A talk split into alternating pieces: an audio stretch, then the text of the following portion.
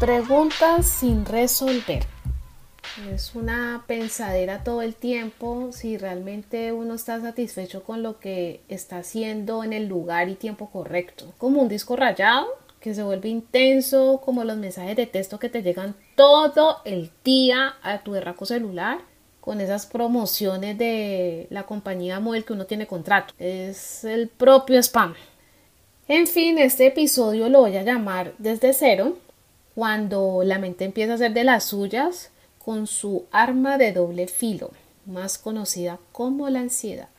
Y la ansiedad la voy a poner en un contexto como si se tiene un vacío, una necesidad sin satisfacer porque hay una idea reprimida que no le hemos querido dar como esa oportunidad en la vida, porque la creemos como si fuera una pendejada, una bobada divagando en la mente de uno. Y esa bobada no te deja ni tranquilo ni siquiera para dormir. Es literal la jartera en pasta. Y cuando se tiene esa idea reprimida, se te vuelve como un cólico en la cabeza, porque te presiona para que lo dejes salir y cuando eso pasa, ya uno está como súper aburrido de la cotidianidad que vives en el día a día. Y ahí empiezas como, no sé, a sentirte como incómodo en donde estás, te sentís también agotado, de hacer siempre lo mismo todo el tiempo, tener un libreto preestablecido y también aburrido, harto, que es de levantarse todos los días súper temprano para ir a trabajar a alguien. O la nueva modalidad que es también lo mismo trabajarle a alguien pero desde la casa de uno pegado en el computador más de 9 10 horas diarias para terminar uno mamado, quemado, o sea, un desastre no sé, o sea, al mismo tiempo te empiezas a cuestionar de que si realmente uno vino al mundo es para trabajarle a alguien o realmente es que uno tiene que en la vida gozársela, vivir bien. Pero vivir bien es como con uno mismo, o sea, sentirse de que de lo que está haciendo uno en la vida realmente uno lo pone bien, o sea, se siente uno bacano, que uno se la soya, se divierte con lo que uno hace, así sea, no sé, puede ser una bobada, una ridiculez sea ver pajaritos o ver el atardecer o hacer un hobby. Es decir, tener una vida propia, o sea, pensar en uno mismo y no pensar siempre en el empleador, en el que supuestamente te tiene tu salario fijo, que te paga, si no es en todos los casos, la salud y el que te ayuda a que ahorres para la cotización de tu vejez.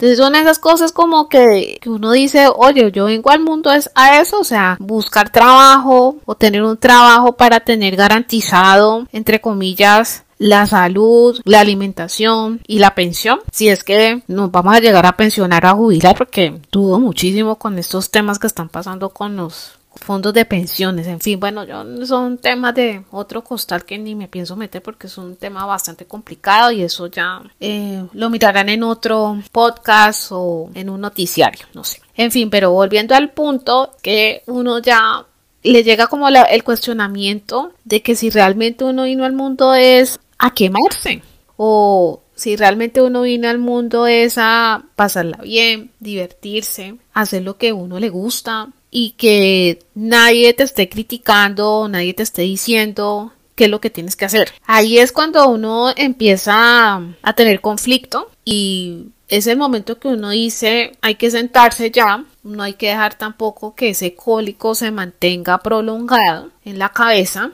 y darle solución al tema. Es decir, ya entrar como en tregua con la ansiedad. Más bien que en tregua es como sentarse a dialogar con ella y decir, bueno, ya vos estás haciendo ya un trabajo bastante bueno que es no dejarme dormir todos los días. Ya es bueno pues de que solucionemos el tema. Y al solucionar el tema es que, bueno, empecemos ya darle chance a la idea que tenemos reprimida y echarnos a la aventura, es decir, arriesgar es donde aquí yo comparto de la idea de, que si uno no arriesga, pierde. Vuelvo y repito en el buen sentido de la palabra, porque si no te da la oportunidad de tomar un riesgo, es decir, de querer hacer algo que hace mucho tiempo lo vienes queriendo hacer y no lo has hecho por el simple miedo al que dirán o de pronto voy a perder muchas cosas no sé en qué territorio me vaya yo a meter al arriesgarme a tirarme a todo por esa idea que tenía escondida en la mente, pero pues si uno no lo intenta, con el paso del tiempo vas a sentir de que te vas a flagelar o que te vas a estar flagelando por el resto de tu vida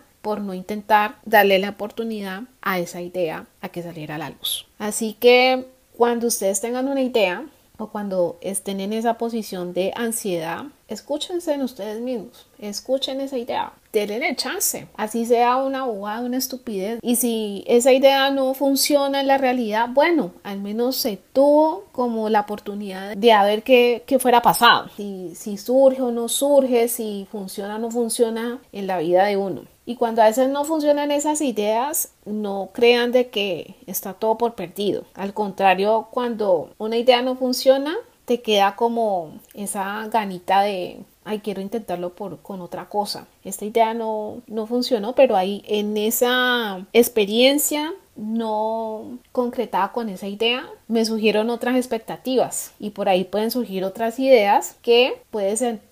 el punto de partida para algo mejor en esta vida cotidiana aburrida que uno tiene.